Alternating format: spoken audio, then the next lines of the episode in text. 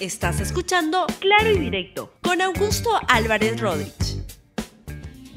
Bienvenidos a Claro y Directo, un programa de LR. Hoy tengo un programa muy nutrido, muy interesante, porque vamos a hacer un recuento de lo que ha estado pasando en la política y en la justicia, que tiene mucho que ver con la política peruana en los últimos dos, tres días este fin de semana. Y como plato de fondo voy a entrevistar a Pedro Morillas, quien es autor de un libro muy interesante que se llama Sicarios Económicos. Vamos a conversar con él al final de este programa. El programa de hoy se llama Vacancia en tiempos revueltos. ¿Por qué? Porque este jueves se ha convocado a una sesión de, a una, se ha aceptado para una moción de discutir, una moción de vacancia de la presidenta Dina Boluarte. Podemos poner, por favor, la nota de la República, donde dan cuenta de esta convocatoria y el Pleno verá este jueves 30 una vacancia contra la presidenta de, eh, de, la, de, la, de la República y eh, las, las, motivaciones por las cuales es que ahí se va a, a discutir. Eso lo, lo, dijo el presidente del Congreso, el señor José Williams, el día anteayer, y dijo que la moción de vacancia busca la destitución de la, de la, de la presidenta Dina Boluarte. Se van a ver las también. Este jueves vamos a ver las cuatro, también los cuatro congresistas y vamos a ver qué es lo que ocurre. La moción en concreto por la, la, el pedido de vacancia de la señora Boluarte es por las muertes en las protestas durante su gobierno. Se presentó el 25 de enero, en verdad, hacía bastante tiempo por parte de 26 congresistas, se va a ver recién como dos meses después, y principalmente viene desde el sector de la izquierda. La autora de la, de la propuesta es la congresista de Cambio Democrático, Nieves Limachi. Según el reglamento del Congreso, una, una moción de vacancia tiene prioridad en la agenda del día y la votación de su admisión debe, dar, debe darse en la sesión posterior a aquella en la que se dio cuenta el documento. Se han demorado bastante, vamos a ver qué es lo que este, deciden, qué es lo que hacen. Mi impresión es que esta moción de vacancia no va a prosperar, viene solamente desde el lado de la izquierda, me parece que es más bien como un saludo a la, a la, a la, a la bandera, pero que no va a tener, porque no hay, no hay los votos para poder avanzar en esa dirección. Al mismo tiempo, este fin de semana han surgido más denuncias por parte de este señor Henry Chimambucuro, quien ha sido una persona que siempre anda como metida entre las los alcantarillas de la, de la política desde los tiempos de cuando trabajaba o ayudaba o se metía con los eh, hijos de Alberto Fujimori en unos negocios él siente que lo traicionaron, que no le pagaron como debía, y luego decidió, pues, según sus declaraciones, apostar a todo lo que sea contra el, el Fujimorismo. Y esa es la, la, motivación que él señala por la cual quiso apoyar la campaña de Pedro Castillo y sostiene que ha financiado directamente a la hoy presidenta a Dina Boluarte y con eso busca comprometerla este, en actos eh, de financiamiento eh, indebido y la respuesta de la presidencia Boluarte a través del tuit de la presidencia de la República es el siguiente. Vamos a la siguiente. Adelante, por favor. Ahí está. La señora presidenta de la República reitera que la campaña electoral 2021 no ha sido la de la candidata a la vicepresidenta Dina Boluarte, sino del partido Perú Libre y del entonces candidato a la presidenta a la presidencia Pedro Castillo. Si el señor Chimabucuro ha colaborado, financiado actividades partidarias, lo ha hecho absolutamente de manera personal y sin transar compromiso alguno conforme manifiesta en sus propias declaraciones. Siguen los tweets de la presidenta. No ha existido ningún tipo de negociación, pedidos o favores por parte de la señora Dina Boluarte, la entonces candidata a la vicepresidencia. No ha recibido dinero alguno de, esos, de ese señor ni de nadie. Además, eh, contra eso, el señor Chimabucura ha presentado unos vouchers sobre cómo pagaba los viajes y todo eso. Y este, ahí está la cosa. Vamos a ver qué recorrido tiene esta denuncia. Quien está pasando, la verdad que bien piola en todo esto es Vladimir Cerrón, que era el jefe de la, de la, de la, de la campaña, el que manejaba todo las, el asunto en, en, esa campaña de Perú Libre. Y creo que también deberían convocarlo para que explique el señor Vladimir Cerrón cómo se movían los financiamientos indebidos en esta uh, candidatura, la de Pedro Castillo, la de Dina Boluarte y la del todo el combo presidencial. En este contexto, el día de ayer apareció en la República la última encuesta del Instituto de Estudios Peruanos, donde se da cuenta que el sistema político en su conjunto tiene una calamitosa aprobación en la opinión pública. Si pueden poner, por favor, los cuadros, la señora Dina Boluarte, la presidenta, tiene una aprobación Ah, han puesto primero el del Congreso. Ya, el del Congreso, muy bien, ahí dejen ahí. La señora Boluarte tiene una aprobación, una desaprobación, está igualita que el mes pasado, de 78% y solo una aprobación de 15%. Y hay un 7% de gente que no sabe o no opina. Es una desaprobación altísima. Cuatro de cada cinco peruanos desaprueba la actuación de la presidenta Dina Boluarte. Peor le va al Congreso de la República, y si pueden poner ahora sí el siguiente cuadro, por favor, donde se ve que solamente igual, está casi igualito que el mes pasado, la desaprobación sube un punto porcentual, que es el margen de error, es de 91% en el momento actual, y la aprobación es de 6% de la gente. La verdad que este, poca, el Congreso nunca tiene una, una buena reputación, pero pocas veces ha tenido tan baja aprobación. Y eso tiene que ver además con que a pesar de las cosas, de lo mal que le va al, Congreso en términos de reputación, siguen haciendo todo lo que es necesario para poder este, pues meter más razones para que la gente lo desapruebe. Por ejemplo, el día de ayer se reveló que congresistas, si pueden ver en la portada de la República de hoy, congresistas aprobaron construirse un policlínico en este contexto donde se sufre por los problemas climáticos, donde hay falta de atención y todo, ellos que tienen un tremendo seguro médico, pues, este, pues van en esa dirección. Esto apareció en el programa Cuarto Poder, donde se denunció o se dio a conocer este otro acto que va en la línea de gente que se cree que tiene todas las prerrogativas para ser tratados con la mejor comida del mundo, con los mejores celulares del mundo, con la mejor atención médica del mundo, mientras los peruanos se mueren de hambre, no tienen cómo comunicarse y este, no tienen cómo sanarse. Así van las cosas. En otro ámbito, desde fuera sigue habiendo el empellón muy fuerte para ah, no reconocer la presidencia de la señora Boluarte. Este fin de semana se realizó en República Dominicana la Cumbre Iberoamericana 2023, que reúne tanto a, los gobiernos, a los presidentes de América Latina con, con los de España y asisten el presidente del gobierno, el señor ah, Sánchez, y acude también el rey Felipe. Y entonces esto ocurrió donde el siempre, este, siempre listo y nunca derrotado, Gustavo, en su, en su capacidad de errar, Gustavo Petro, presidente de Colombia, dijo que, ¿dónde está Pedro Castillo? ¿Dónde está que no lo veo? Vean al señor Pedro, a Gustavo Petro, con una más de sus impertinencias. Nadie se le pueden quitar sus derechos políticos sino por sentencia de juez penal, es decir, porque cometió un delito. De juez. Bueno, aquí tenemos un presidente que debería estar aquí, está preso por detención preventiva. Lo sacaron, un golpe. Pero, ¿cómo se puede defender el que Venezuela reingrese al sistema interamericano de derechos humanos si se aplauden otros golpes? ¿Qué? Porque es que hay el signo de izquierda y entonces, en cambio el golpe aquí fue contra alguien de izquierda. Ese es el, así se trabaja la democracia. Bien, Gustavo Petro, quien es alguien cuyo hijo y cuyo hermano están siendo investigados con muy sólida evidencia de haber recibido financiamiento de, este, de, de, mafiosos para la campaña electoral de Gustavo Petro, habla de democracia e insiste en que Pedro Castillo debería estar ahí presente como presidente del Perú. La canciller Cecilia Gervasi le respondió bien y le dijo, ¿sabe por qué no está, señor Petro? Porque es un dictador y usted defiende dictaduras. Escúchela. Señoras y señores, el Perú está firmemente comprometido con la democracia, el Estado de Derecho y la promoción y protección de los derechos humanos y libertades fundamentales.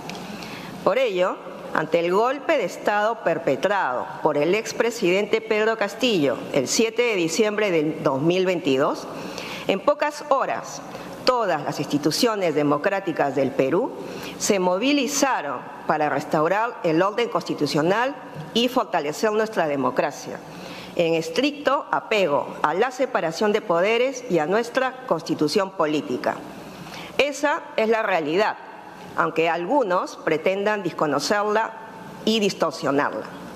Si Pedro Castillo no está hoy aquí, es porque dio un golpe de Estado.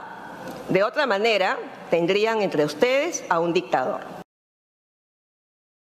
Así es, ya es buena, ya es hora que algunos presidentes no se, se, se convenzan que están viviendo una alucinación cuando defienden, y pobres los pobres los, colombianos, que tienen que tener a un presidente que es alguien que promueve las dictaduras, que promueve la corrupción, porque eso es la defensa de Pedro Castillo, que promueve las dictaduras en la región, se pachamanquean con los presidentes dictadores de eh, Nicaragua, de, de, de Cuba, de Venezuela, pero acá quieren meter sus narices y la verdad que decirles, váyanse a meter las narices en otro lado y vean qué hacen con su hijo y su hermano, que lo están, lo están acusando de financiamiento indebido al alucinado señor Gustavo Petro igual que el otro señor Andrés Manuel López Obrador, el señor López.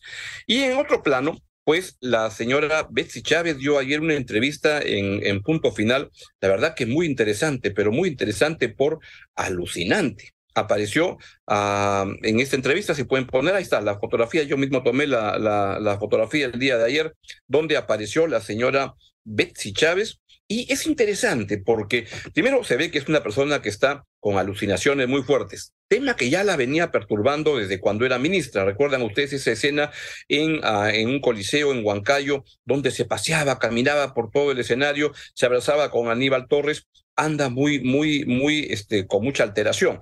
Y esto lo volvió a reflejar en esta muy interesante entrevista que apareció en punto final y, y y eh, lo que entre otras cosas dijo la señora Betsy Chávez es que ella no estaba, este, ahí está, es una posibilidad que pueda ir a la cárcel. Yo a la prisión no le tengo miedo. Mandela estuvo 30 años en prisión y se comparó con Mandela, con, con Jesucristo. Dijo, yo voy a apoyar al doctor Aníbal Torres en una próxima gesta electoral porque el presidente Pedro Castillo me lo ha pedido y he de cumplir lo que él me ha pedido. Este, muy bien. Ahora, lo, lo, lo interesante es que sí lo, eh, busca desmarcarse de, uh, de, del golpe de Pedro Castillo. Y es lo mismo que ha tratado de hacer el señor Aníbal Torres, el ex premier Aníbal Torres, diciendo yo no tuve nada que ver con este golpe porque saben que a los responsables de este intento de golpe, que es lo mismo que un golpe, les, les queda por delante 20 años de cárcel. Castillo ya se la ganó. Betsy Chávez también. Y lo que, lo que está buscando es ver cómo arregla, cómo dora la píldora, pero ninguno dice yo hice el golpe con Pedro Castillo. ¿Creen ustedes, por Dios, que Pedro Castillo es capaz de organizar algo? Pedro Castillo no podía ni amarrarse los zapatos solo, que necesitaba que la policía lo, lo, lo, lo ayude, iba a armar un golpe de Estado. El discurso que dio es el guion que, es, que decía, que escribía el señor Aníbal Torres y Betsy Chávez era la operadora de cámaras y todo eso. Se van a ir a la cárcel y deberían irse Castillo, Chávez, Torres y todos los que colaboraron en ese golpe de Estado, porque los golpes, sean de izquierda o sean de derecha, no están bien y deben sancionarse con rigor para que no vuelvan a ocurrir. Y esto debe darse en dos planos. Uno, en lo que la justicia tiene que procesar y condenar a los eh, responsables del, del, del golpe. Hasta ahora me parece que es clarísimo que están metidos Castillo, Chávez y Torres y deben pagar las consecuencias. Y también se debe combatir esas narrativas que explican que el golpe era necesario porque, como dice la señora Chávez, por los temas de racismo y otros temas, los golpes nunca son buenas herramientas para construir un mejor país.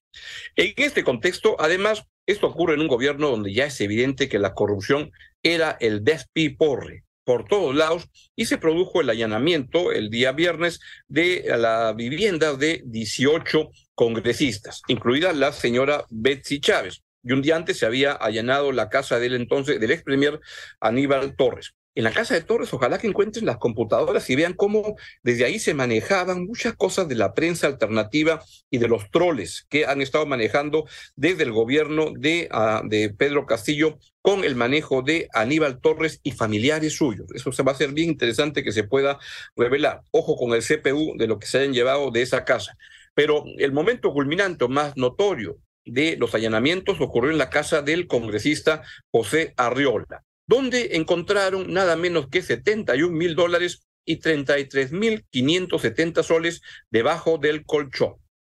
Así es, este, pues hay una carta del señor uh, Arreola donde responde, si la pueden poner, este, y lo que dice más o menos el señor a, Arriola es que es falso y consta en el acta suscrito que se ha encontrado el dinero bajo el colchón. Por ello, querellaré a los responsables de tal afirmación, quienes además se han expresado hacia mi persona con calificativos denigrantes que no creo merecer, situación que he logrado a lo largo del restablecimiento de mi salud. Soy paciente diabético de 66 años. Todos se hacen los enfermitos ahora. El señor Arriola, la señora Bessie Chávez dice, yo estoy enfermita y por tanto miren cómo sufro, etcétera, etcétera.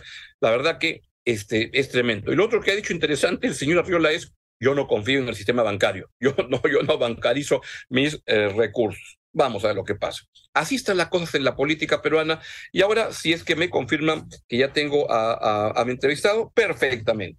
Tenemos con nosotros en este momento ya a nuestro invitado, al señor Pedro Morillas, quien ha escrito un libro tremendamente interesante que se los estoy mostrando, que es Sicarios Económicos, los poderes ocultos que corrompen el mundo. Ah, pues, señor Morías, encantado de estar que, que esté en el programa. Muy buenos días. Un placer, muchas gracias por invitarme. Cuéntenos, por favor, ¿en qué, qué, de qué trata el, el, libro, que además veo que viene con unos comentarios de Baltasar Garzón, el magistrado este, español, y de Diego García Sayán, el presidente de la Corte Interamericana de Derechos Humanos. ¿Qué es lo que trata el libro sobre los poderes ocultos que corrompen el mundo? A ver, empezaré explicándole por qué Baltasar Garzón aparece ahí. Mi editor en, mi editor en España le presentó el libro a, Baltasar, le encantó y dijo, esto lo incorporamos a mi colección. Entonces, ¿por qué, por qué le gustaba? Eh, entiendo que, y él lo dice ahí, de que por el trato ah, que, que, doy a los hechos mundiales desde un punto de vista bastante particular, bastante particular porque yo he tenido la suerte de viajar mucho, no porque tenga mucho dinero, sino con mi dinero, viajar y viajar porque era el fui el fundador de la empresa de turismo que atrae más turistas al Perú. Eso me dio la oportunidad de viajar a todo el mundo varias veces y de tener la oportunidad de conversar, porque como hablo dos idiomas internacionales, el español y el inglés, me fue más fácil conversar con mucha gente unido a ello el hecho de que conozco el Perú por haber sido ejecutivo de una empresa cervecera y haber estado en distintas partes del país, eso me da una visión diferente, sumado a la curiosidad que siempre he tenido por saber de todo. Entonces, mm. eh, lo particular de este libro es que es un enfoque mundial que trata de producir un cambio en el país como lo he venido haciendo en el resto de mis libros. País Combi, este, Ahora qué y varios otros, que por razones obvias que se explica en el libro, no han sido del conocimiento del público. Entonces, eh, repito, este, trata de los hechos mundiales desde un punto de vista internacional. Y, si puede ah, ahondar en la tesis principal, ah, usted explica en la, en la, portada del libro que es un libro de denuncia social escrito con nombres propios contra un sistema neoliberal de capitalismo salvaje que genera abusos, corrupción y muerte desde paraísos fiscales. ¿Puede explicarnos la, que, lo que es aparentemente la, la, idea central de su, de, su libro Sicarios Económicos? Eh, sí, no es exactamente la idea central, la idea central de la segunda parte, donde hay el enfoque desde dos puntos de vista del mundo. Pero volviendo a su, pregunta, sí es un hecho que se conoció, que lo publiqué inicialmente y me publicaron, eh, pero que sucedió hace ya más de 20 años y que viene al caso eh, porque es que se prohíbe la venta o de lo que yo comente en el, en el, en el ámbito, en cualquier ámbito.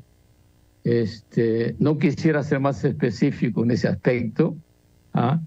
por razones obvias. Pero sí, lo, lo, que quiero decir ahí es que la prensa grande, los, los, los grandes canales y las universidades no quieren saber nada, porque yo precisamente, ah, y con el perdón de usted, centro mis ataques a la situación actual que produce la corrupción, que trae como consecuencia el estado de cosas que estamos viviendo en este momento. ¿Y cuál es, según en, esa, en, ese, en ese enfoque, el origen de la corrupción en el Perú? ¿Cuál es usted, dónde encuentra que está el motor principal que, que, mueve la corrupción? Para mí, hay varios, varias razones o varios puntos. Uno de ellos es el sistema financiero, no solo peruano, sino mundial, que lógicamente no es controlado o si es controlado es por gente puesta por ellos. Entonces, repito, no es solo en el país, sucede en los Estados Unidos, sucede en todo sitio. Y lo interesante de mi libro es que nombro personas ¿ah? en el mundo que están manipulando. No, y tampoco es una ciencia ficción, es la pura realidad porque cuando digo nombro, nombro a fuentes de información que son escritores, que son productores de contenido de muy alta calidad. A nivel mundial, por ejemplo, ¿podría adelantarnos algunos de los nombres que usted menciona en el, en el, libro? El señor internacional. El señor Murdoch, por ejemplo, es dueño de, de muchos medios de información y controla, y se ha visto en el caso precisamente del presidente Trump, la, forma como ha cubierto, ¿ah? sin excepción, transformando lo, lo, lo malo que hizo en bueno. Él está en los tribunales en este momento, entonces no es nada nuevo. Entiendo. Y, y, ¿Y cómo observa con esta óptica de los temas de corrupción que usted desarrolla en el libro el atraso o los problemas que se están viendo en América Latina en general con protestas en muchos lados? Este, ¿Cómo explicar la corrupción en ese, en ese contexto? Es, es que es harina del mismo costal. Son, son los hechos que han permitido que los países del tercer mundo eh, básicamente se hayan empobrecido, se hayan convertido en más ignorantes, sin ofender a nadie, y que haya en este momento, que estemos viviendo un momento importantísimo en el mundo, porque hay cambios, tenemos que cambiar paradigmas y eso es lo que trato, ¿ah? de, de cambiar los paradigmas, porque la verdad es una, nada más. No puede haber dos verdades. Y una de las conclusiones finales es que, ¿por qué, por ejemplo, si decimos que nuestra prensa es libre, porque eso lo, lo, dice en este momento por ejemplo, en el caso de Ucrania y Rusia, decimos que toda la prensa occidental es la que dice la verdad. ¿Por qué no invitamos a ambos líderes, a Zelensky con Putin, a una entrevista mundial con un árbitro imparcial y que ambos digan cuáles sus razones, en tal forma que el público en general no lo vea a través de medios, no sea, no encuentre la, la, la, la verdad manipulada. Repito, porque la manipulación es hecha por ambos lados. Entonces, esa sería la única forma, además de que con el tiempo y la tecnología, ayudado por la inteligencia artificial, va a llegarse a saber, pero va a llegarse a saber tarde. Y lo que quiero es que se sepa ahora. Y lo que quiero es que se sepa en el país y se sepa en el mundo. Y eso está alcanzando mi libro, porque está en la librería ya en España, está en otros países, Aquí también hay en, en, el Virrey, por ejemplo, pero todavía no se ha presentado. Se va a presentar recién en este, abril, ¿sí? A fines, a fines de este mes. Bueno, pues señor Morillas, un gusto que nos haya permitido dar un adelanto de, su libro en esta entrevista. Como dice usted, veo acá que está de venta en la librería en el Virrey. A los que les haya interesado esta presentación, pues este lo pueden adquirir el día de este, el día que usted quiera en el Virrey. Ahí está, Sicarios Económicos, Pedro Morillas. Señor Morillas, muchas gracias. Le envío un gran abrazo y le agradezco su presencia en el programa. Eh, sí, muchas gracias. También, también está, por si acaso, en Amazon. Muchas ah, gracias, muy bien. Muchas gracias. Pues ha sido el señor Pedro Morías presentándonos su libro Sicarios Económicos. Bien, de esta manera llegamos al final del, del programa. Ah, verdad, tengo otra, otra mención que es importante. La congresista uh, Ruth Luque nos ha enviado una, una, una carta, si la pueden poner, por favor, con respecto a un comentario que yo hice en relación a los proyectos de ley que se estaban manejando en el Congreso de la República que afectan la libertad de expresión. Y la congresista Ruth Luque me manda una carta un poquito larga de tres páginas, pero que en resumen, ella misma hace su resumen al final, sostiene que mi persona no ha, no ha pertenecido a la bancada de Perú Libre ni nunca he cambiado de bancada. Este, ya, primera cosa que quiere precisar, porque yo creo que yo, en el programa yo dije no sé de qué bancada es y dije creo que es de Perú Libre. Segundo, que no es cierto que mi persona haya presentado alguna iniciativa o haya promovido restricciones a la libertad de expresión u opinión. Y tercero, que mi persona rechaza las propuestas que buscan amenazar la libertad de prensa conforme se aprecian en mi votación en relación a la propuesta de incremento de pena por supuesta difamación. No creo en la criminalización de la protesta ni en la criminalización de mi opinión. Muy bien, la, la, la precisión es que nos ha querido hacer la congresista Ruth Luque y por supuesto todos tienen espacio para poder precisar mejor sus apreciaciones, sus opiniones. De esta manera llegamos al final del programa. Les deseo que tengan una estupenda ah, semana y los dejo con la excelente programación de LR. Que tengan un gran día. Gracias por escuchar Claro y Directo con Augusto Álvarez Rodríguez. Suscríbete para que disfrutes más contenidos.